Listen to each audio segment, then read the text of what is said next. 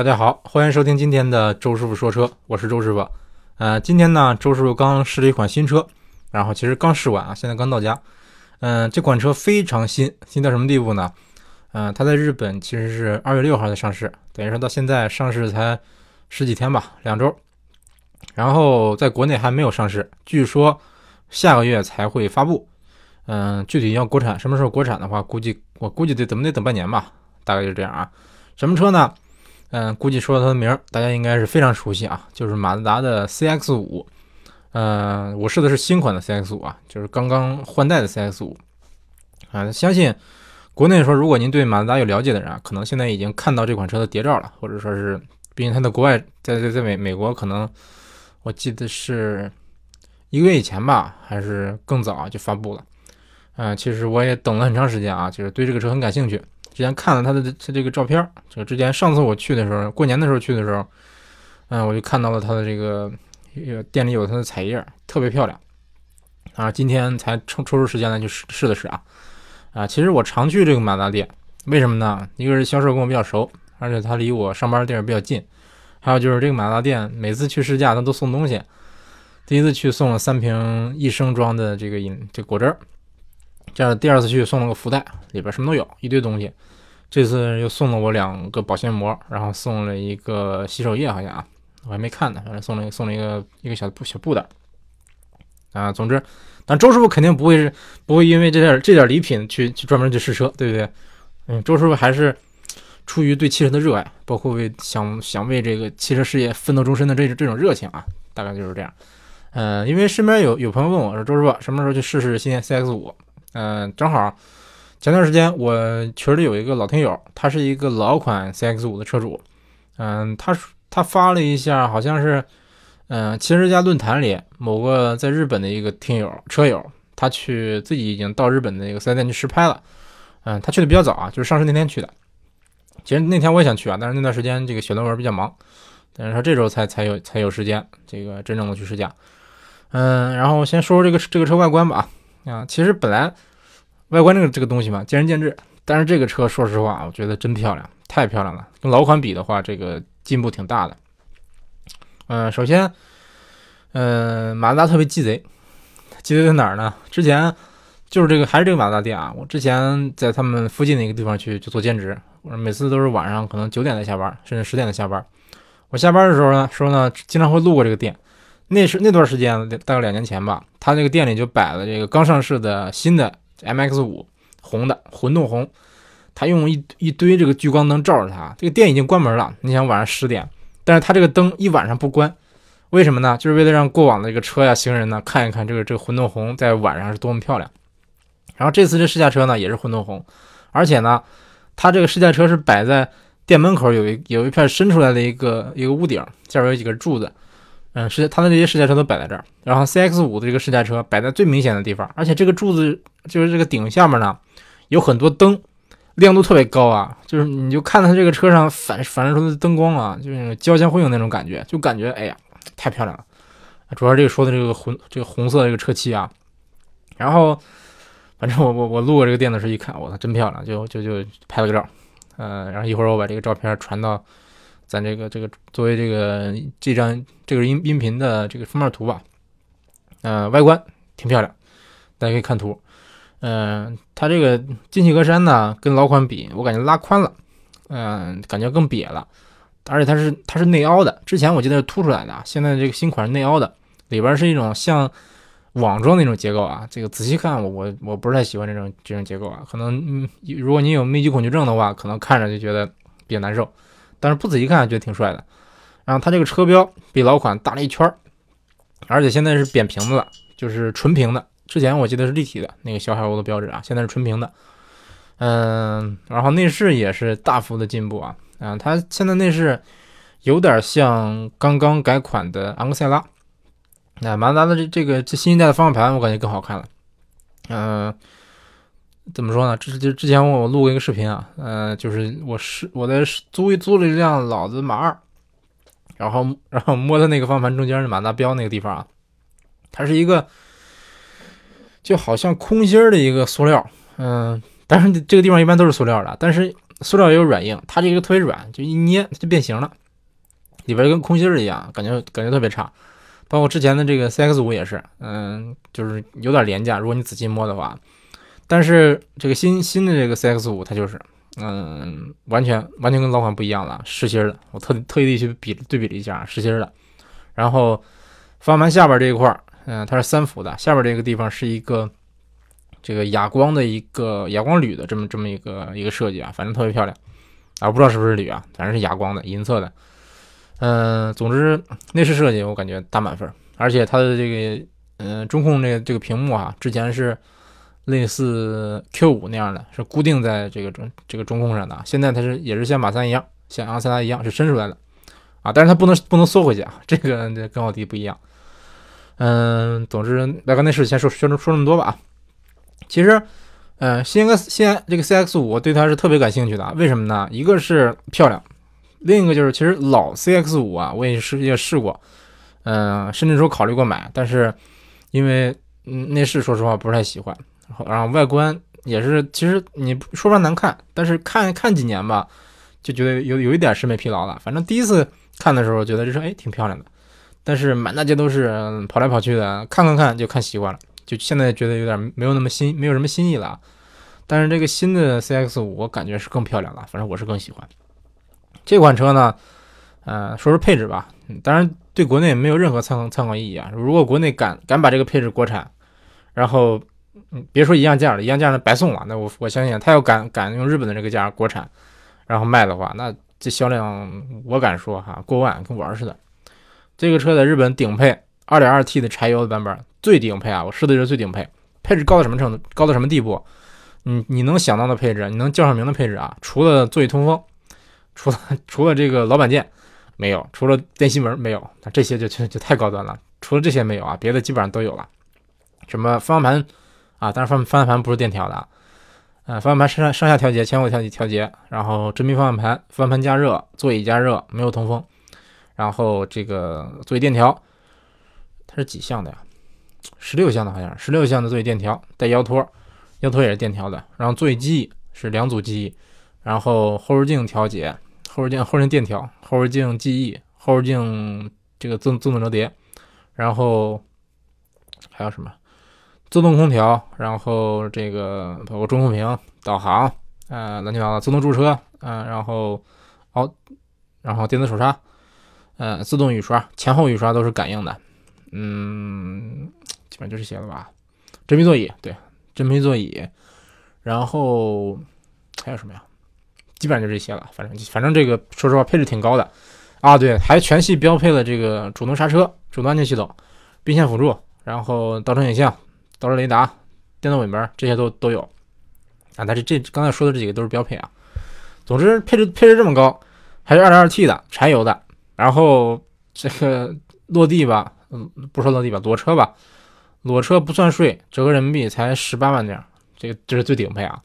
最低配多少钱？最低配大概是十六万不到吧，这样。嗯，你要真敢这个价国产，那我肯定买，绝对得买啊。你跟跟国内的，比如说国内 CX 五吧，最低配是。他说有一个十六万九千九的那个版本啊，但是基本上来说不卖。嗯，一般来说卖的最好的都是这个次低配，二点零次低配，十九万零八，二点零的配置，说实话不不怎么高啊。当然，嗯，有自动空调，然后没有导航，中控没有屏幕，这个可以选装。然后什么座椅是手动的，布座椅，乱七八糟的，反正这个我觉得，嗯，我觉得虽然它是这个这个车系里边性价比最高的一款车型吧。但是总的来说，一一些该有的配置它没有，是不是？我反正对于我来说啊，这个级别小二十万的 SUV，紧凑级 SUV，我起码要求它有一个这个真皮座椅吧，对不对？你说布座椅可以自己加，对，是可以自己加，这是另说，是不是？但我觉得啊，我觉得你起码你给我一个中控彩屏，是不是？嗯，有没有导航另说，你起码给我个彩屏，起码自动空调，起码这个，嗯，好好好好不说了，国内不，国内的 SUV 不说了，那跟日本没有可比性。你要看别的车型。是不是？那日本整体来说都比国内便宜的多得多。你看法拉利、宾利，基本来说都是国内一半甚至不到一半的价格，是不是？这也没法比。那还是说这款车吧啊，呃，说说这个车开起来怎么样吧。嗯，我试的这个车是 2.2T 的柴油的版本啊。呃，CX-5 它一共是三个动力总成，一个2.0的自吸2.5的自吸，还有就是 2.2T 的柴油，呃，没有混没有混动啊。昂克赛拉的这个版本比较多，它有1.5、2.0、2.0混动，然后 1.5T 柴油，一点还有2 2.2T 的柴油，五个动力总成。哎，真麻烦啊。嗯，我试的是 2.2T 的这个版本。嗯，先说说说开起来的感觉怎么样吧。首先，这个车 CX-5 这个车给人感觉是挺好开的，因为我上期节目刚吐槽过这个 mini 的一个 SUV 啊，Countryman 那款车就是哪哪都不好开 C X 五跟它比就是一个极端，就是哪哪给人感觉都比较好开啊。呃，唯一我不大满意的一点就是说柴油的这个车它的动力哈，这种怎么说啊？它这个动力特性跟一般的汽油车区别比较大。跟我想跟我这个预期比啊，没有想象中那么动力那么强。我之前开过 1.5T 的昂克赛拉，嗯，然后这个2 0 2.2T 的这个这个车，我觉得它应该是，我觉得它应该是比这个2 2.5的那自吸的这个 CX-5 动力要强得多哈。单看数据的话，但实际来说并没有啊。但它加速确实比这比我感觉是比2 2.5的 CX-5 要快啊。但是它的低扭，嗯，没有想象中那么强。理论上是应该很强的。这个车的油门踏板给人感觉好像是不是那么灵敏啊？这个车也没有运动模式，这个让让让我很奇怪。嗯，比如说油门踩下前三分之一吧，这个车是往前走，但是没有那种这个日系车，国内的日系车经常就是油门前前半段吧调的比较比较灵敏，它窜，你稍微点点油门，车子窜出去了。嗯，你比如说二零的凯美瑞，二零天籁是不是？按说这这些车动力。远这个动力参数远远没有这款车的 2.2T 的这个车的动动力那么强哈，但是他们反而是给人感觉哎挺轻快的。当然你要真加速，你时速八十以后吧，七八十以后再加速，这个就觉得有点有点疲软了。那当然仅限于仅限于这个，呃大概六七十到一百到一百二吧，这个这个距离，他们可能这个这个加速有点疲软。你真正一百二以往后再加速，其实都差不多。2.0的感觉也不肉。这个 2.2T 呢，给我感觉就是它它这个起步的时候这个低扭。没没有想象那么强，按说二点二 T 啊，是不是？起码这个它是柴油机，哪怕哪怕是一个二点二自吸的柴油机，我觉得啊，这个低扭应该也够。但是总觉得说起步没没什么劲儿。然后你深踩以后，它转速拉高一点。那那这这柴油机它它好像红线转速才才五百五千转吧，到不到五千转那样。嗯，反正这个转速拉高以后，那涡轮一介入，确实动力是挺强的，动力推背感是有的，但是没有我想象中那么强。按哎，我记得它这个参数是应该是四百匹，我记得是啊，不是四百匹，四百牛米的这个扭矩。嗯，反正我想想，我之前开过的大概这个扭矩的，比如说你像大众二零 T，它大概就是三百八十匹，包包括福特蒙迪欧的二零 T，三百八十匹，大概就是这样。但是这些车你你基本上来说，地板油以后，它这推背感是比较强的。但是 CX 五这个车，但也有也有推背感，但是我我总觉得。怎么说呢？有一种违和感，就是跟可能是开汽油车开惯了吧。嗯，总来说动力够用，绝对够用。这个你稍微深踩一点的话，那动力就爆发出来了。反正我我是挺满意的，呃，比较满意。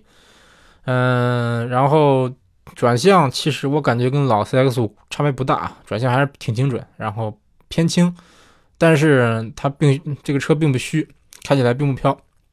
啊，它虽然说方向盘稍微轻一点，就是就是你平常你正常在路上开。包括包括转弯的时候，这这这用到的这一部分角度吧，比如说稍微打一点修正方向的这这这些角度吧，感觉那感觉比较轻啊。但是说你真正的说方向盘这个角度转大一点，其实还还是有点劲儿的。就是说，因为这个叫什么叫随角度增益随随随角度增益。嗯，马自达的方向盘其实做的都是比较好，它这个转向系统，我这点我是完全不担心的。然后，呃，刹车和油门的这个这个这个踏板的脚感啊，嗯，适中。并并不算轻，也不算重，但是它这个刹车，我觉得有一点儿，我觉得有点软。这个刹车踏板啊，呃，就是你踩，你要踩到特别深，它才能停下啊。当然，它也它也是带自动驻车，这点我好评。因为我之前说过，我我我买车来说，我会希望它有这个配置啊，啊，因为堵车的时候，是不是你就省得去去挂踩刹车、挂空挡、拉手刹，省省的这些这些步骤了。你直接踩，直接这个刹车踩到底，自动帮你停下，自动帮你拉手刹。挺好，然后悬挂底盘感觉，我感觉也跟老 CX 五关系不是关系，差别不是那么大。反正我觉得，嗯，但是 CX 五悬挂偏软，嗯，然后整个的给你的质感啊，其实不错的，嗯，并没有说嗯，很多人对日系车有有偏见啊，说啊这个日系车底盘单薄啊，像 CX 五并没有啊，它其实还是一个偏欧洲一点一点的一个调教啊，因为大家知道马自达是跟福特有有一些关系啊，包括马自达它也是在在欧洲也有一定的销量啊，虽然卖的不是太好，但是有一定的销量，起码这其他日系车，你比如说本田，嗯，它好像貌似就彻底放弃欧洲了啊，但是也不是说不是说就完全不卖啊，但是说远远远没有曼马自达呀、丰田啊卖那么多。嗯，总之，C 五 C 四 C 五这款车开起来给人感觉挺好，这个好开，然后有一定的高级感，高级感跟老款比强太多了。嗯，这款这款车隔音是有有一个比较大的提升，因为老 CX 五隔音我觉得相当一般啊，何况我开的还是个柴油车，柴油车它它给我给我的这个发动机噪音啊，基本上来说平常开的话，嗯，我基本上来说感感觉不出来这是个柴油车。你像之前的昂克赛拉柴油版我也开过，它是。那个时候你点火以后啊，嘟嘟嘟嘟嘟，那是那个声音啊。如果说你落落下玻璃来听，声音特别明显。然后你关上门听的话，感觉声音小一些，但是还能听出来是个柴油车。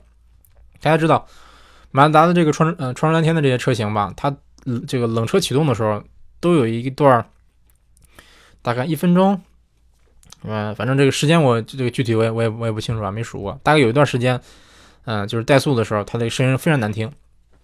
呃，嘟嘟嘟嘟那种声音啊，哎，让我放一下吧。手里我手机里有个视频，就是冷车启动的时候有一个比较难听的一个噪音啊，一段一段时间转速比较比较高。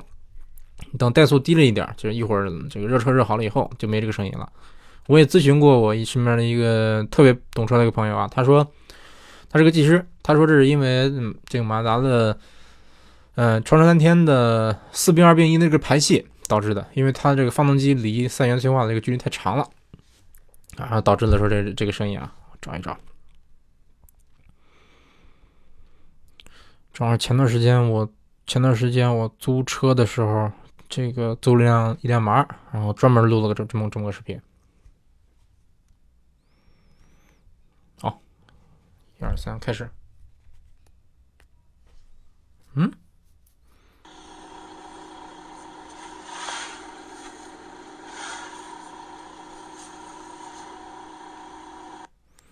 大概就是就是这么个声音啊，这还没有开门哈，嗯，反正我这个，但是就那就有有那么一段时间，反正大概一两分钟吧，过了一段时间以后就好了。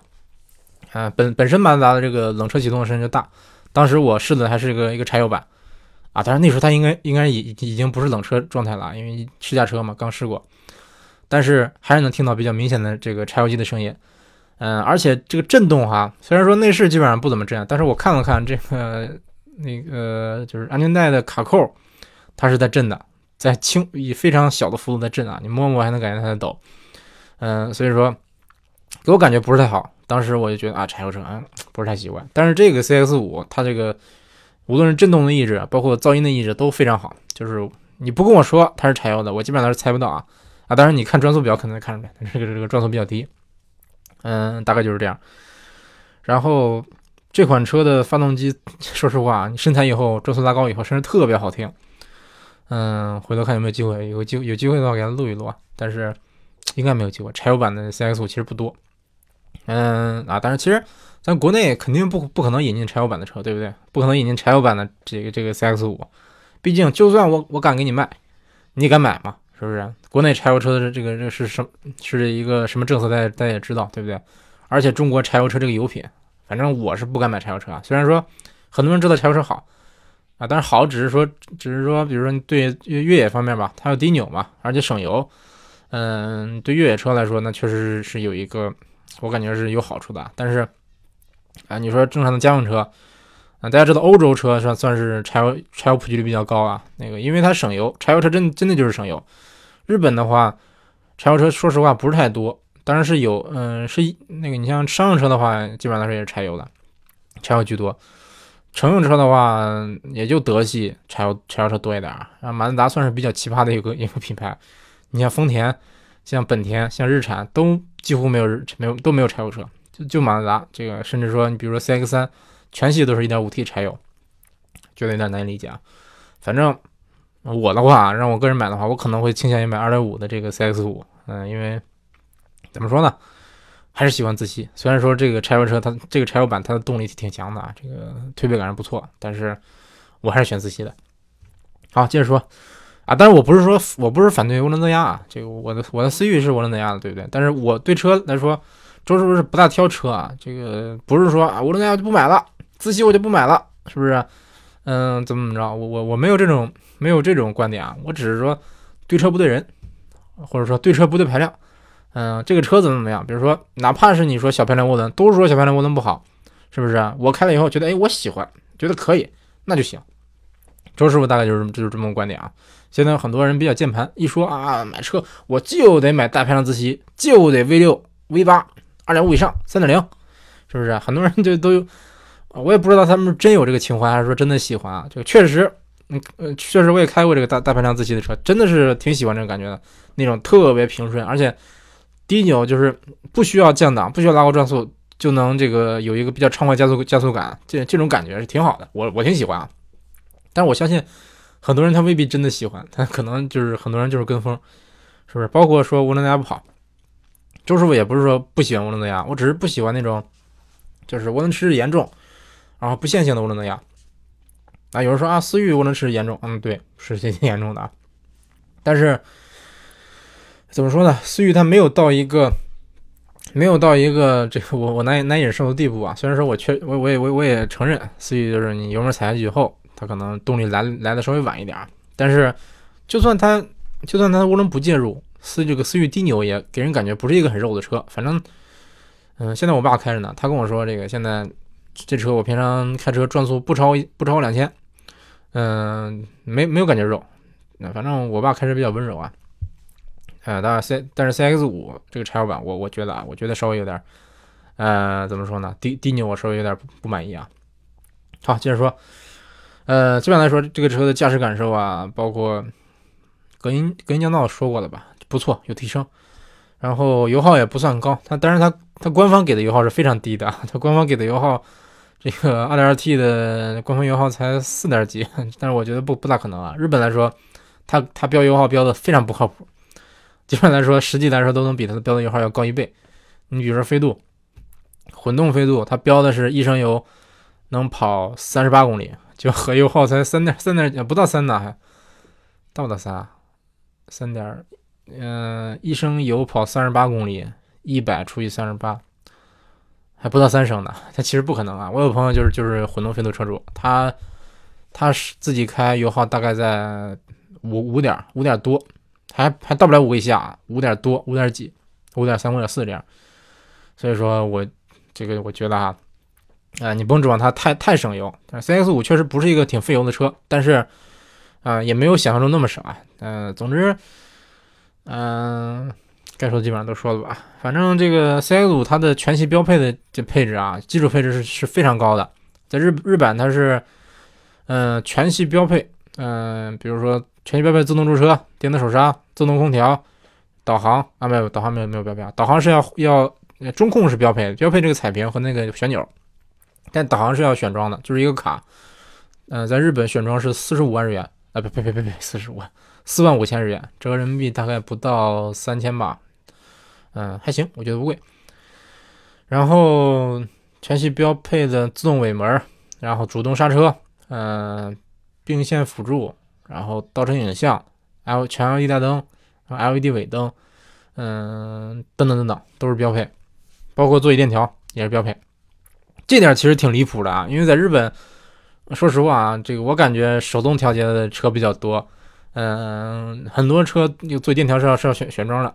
或者说高配才有，包括真皮座椅啊，当然这个车呢，它它也是顶配才有真皮座椅，嗯，天窗也需要选装，然后等等等吧，反正基础配置挺高的，嗯，我反正啊，日行灯没有标配，日行灯需要选装，一万九千日元，人民币一千块钱，一千多一点吧，这个选装个日行灯，反正要我的话，我肯定会选，漂亮多了，嗯。反正这个日本卖车吧，跟国内有有个很大的区别啊。国内来说，一般是啊，我压库存，我库存车特别多，是不是？你想买什么车？有现车，现车优惠，现车优惠三万，优惠两万，大概这这么这么一个感觉。但是日本呢，几乎就没有库存车这个概念，没有现车这个概念，除了说展车啊，有的时候展车到到店，嗯，比如说到这个展车在店里摆了一个月了，该卖了，它会以一个优惠的价格卖出去，这算是日本能出现的唯一的现车了。嗯，反正日本经销商是没有说进车来来店里存着卖的这这种情况，一般都是定限定，而且它嗯可选的地方非常多，很多选装的这个这个选项啊，比如说真皮座椅，比如翻毛皮的座椅，什么颜色的座椅，红色座椅、黑色座椅、红色缝线、黑色缝线都可以选。嗯，包括你像中央扶手可以选，这个乱七八糟的东西啊，包括车这个原一些原厂的改改装的一些套件都可以选装。嗯，甚至说你螺丝这个一些，比如说特殊的轮毂，嗯，特殊的轮毂，比如说轮轮毂盖帽的颜色，蓝色的、黑色的、白色的、红色的，刹车卡钳的颜色，黑白红都可以选装。我的天呐，这个啊，当然刹车卡钳选装好像我我我知道马自达是是是可以选啊，刚才这个销售跟我说了，我不知道这个日产什么的能不能选啊。我印象中之前我去去看的时候好像是不能选装，但是。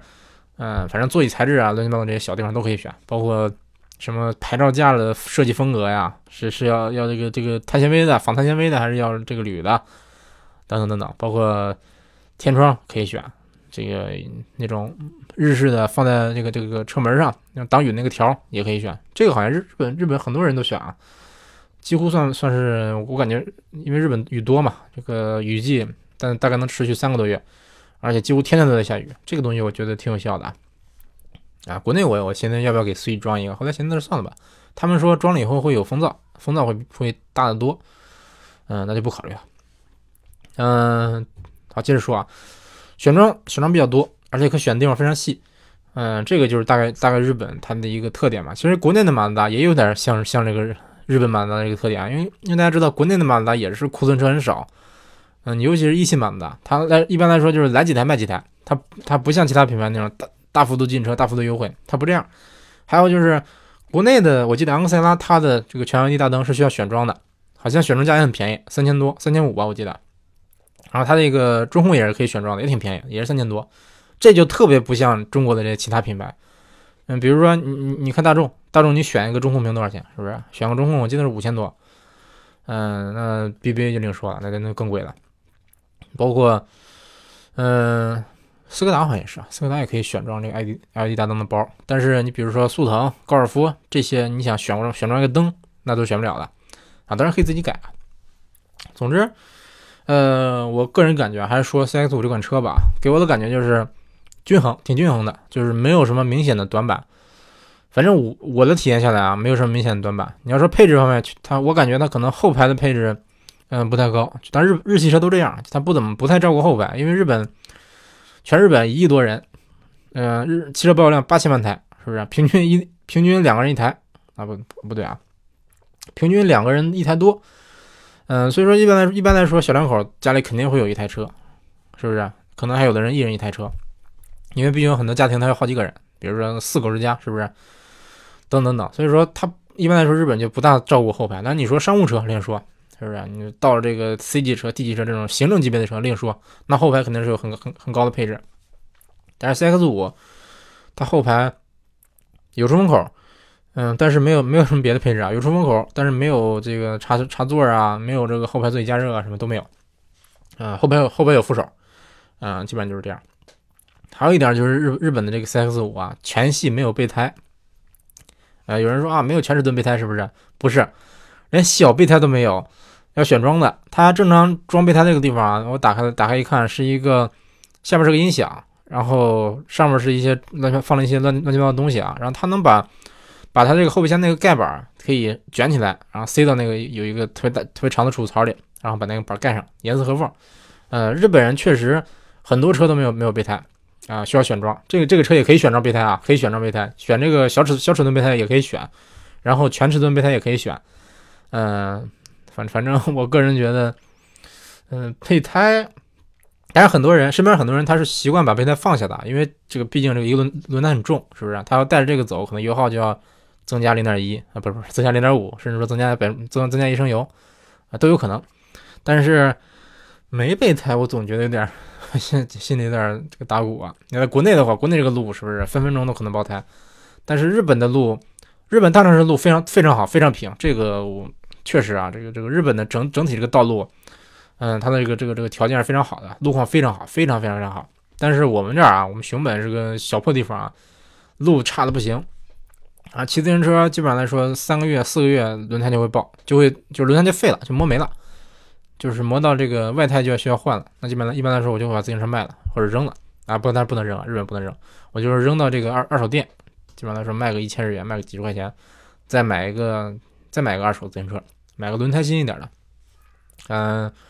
所以我觉得，在我们这儿，在熊本这个地方开车的话，嗯，总觉得 是不是应该有个备胎？反正我的话，我可能会选一个啊，大大不了选个小的。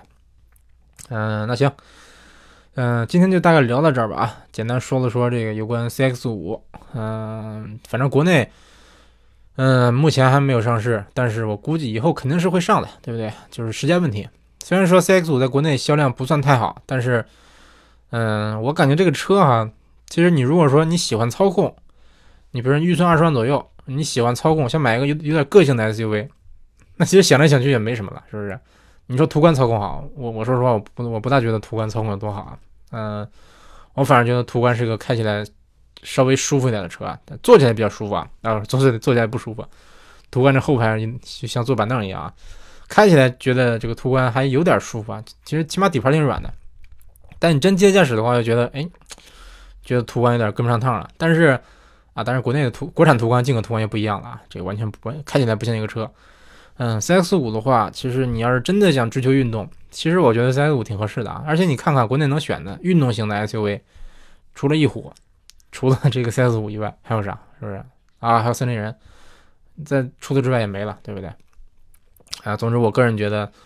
反正让我让我买的话，就我觉得我可能会考虑这款车啊。毕竟说我我在日本试的是这个车，虽然我不买，但是我觉得挺心动的，真挺心动的。嗯，这个马自达它给了一个官方的一个官方贷款的一个这么这么一个什么吧，忘了叫什么了，叫什么什么，嗯，什么什么什么贷款方案啊？其实其实简单说就是说类似国内的租买。嗯，首先这款车啊。比如说我看的 2.2T 的低配，它是折折人民币，比如说二十万，到不了二十万，其实它十六万，就比如说十六万吧，比如说这这个这这个车十六万，那我去贷款，然后他做分期，嗯，比如说做五年，五年来说这个分六十个月还，它的手续费是每年百分之二点二二点九点九，二点九九，对，每年百分之二点九九，然后我算了算啊，他给我打的那个表，嗯，我需要总共需要花的手续费啊是四万零。四万零一千日元，四万一千日元折合人民币就是两千多，这是五年的手续费啊，每年的手续费才才五百块钱。说实话，我觉得有点有点便宜啊，这比国内便宜多了吧？国内这个就算是免息贷款，那手续费也得也得几千吧，对不对？这个它是没有手续费，这个是手续费加上这个啊不是，这没有手续费，然后纯利息。嗯，反正说实话，我觉得不贵。然后这个车你如果按这个方法买的话，直接车开走。第一个月都不用付啊！我之前去去日产什么，之前去日产那个这个谈的时候，他是你要付第一个月的分期，就是一个月他是分六十期，每个月四万多日元，你要花你花四万多日元，就合人民币几千块钱，三千块钱车开走，然后以后每个月就就就付三千，五年以后这个车按按这个残值来折损，比如说五年以后它值一百万日元，值五万人民币，你可以选接着付五万块钱，就是再分期也行，直接交五万块钱买走也行，或者你车不要了，直接卖给店里也可以，那直接你就不用交钱了。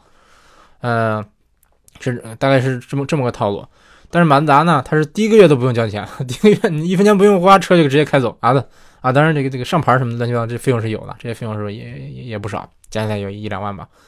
嗯，但是你就比如说六十期，你只只要付只要付五十五十九期就行了，付就是分五十九五十九个月付，然后嗯，到最后也是说这个按车五年的折损率，比如说这个车完了以后，他给我打的比方啊，就是大概是算的。这个车五年以后的这个残值，他给我算的是和六万人民币，我觉得有点低哈。五年以后这车不至于那么便宜吧？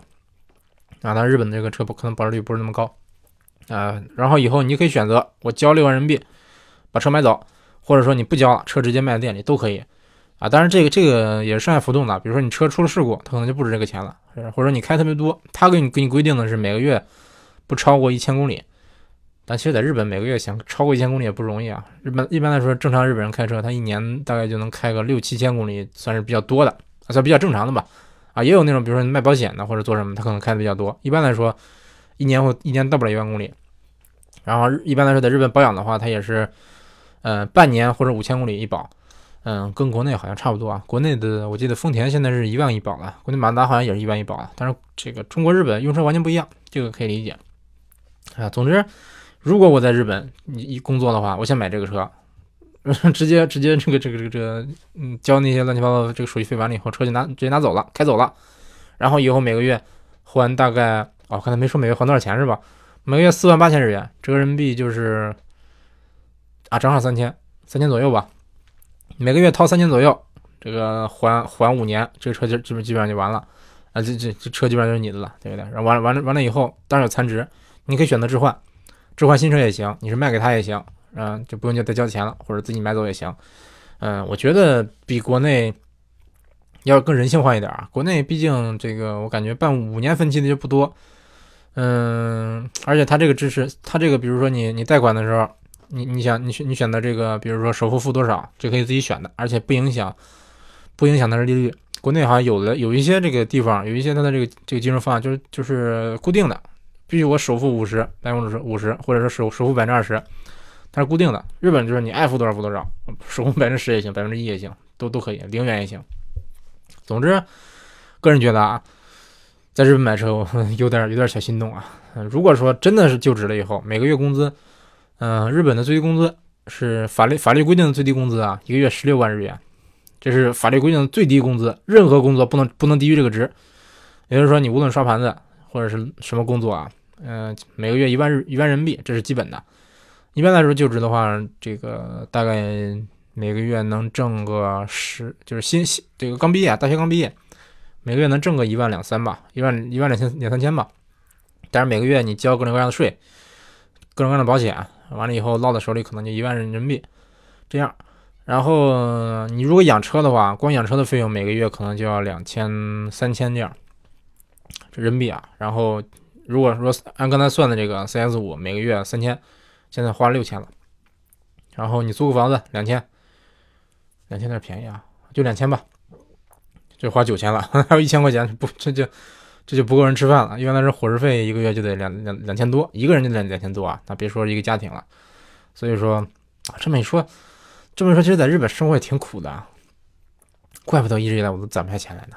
好吧，嗯，说了不少，今年今天这个聊聊了三十八分钟啊，简单说了说这个马达 CX 五这款全新的 SUV 啊，不是全新混蛋的 SUV 吧？嗯，我是希望他，衷心希望他赶紧赶紧引进国内啊，然后以后赶紧优惠，以后优惠个两三万，没准我以后换车的时候就考虑这个车。行，那感谢大家收听这一期的周师傅说车，下期节目再见。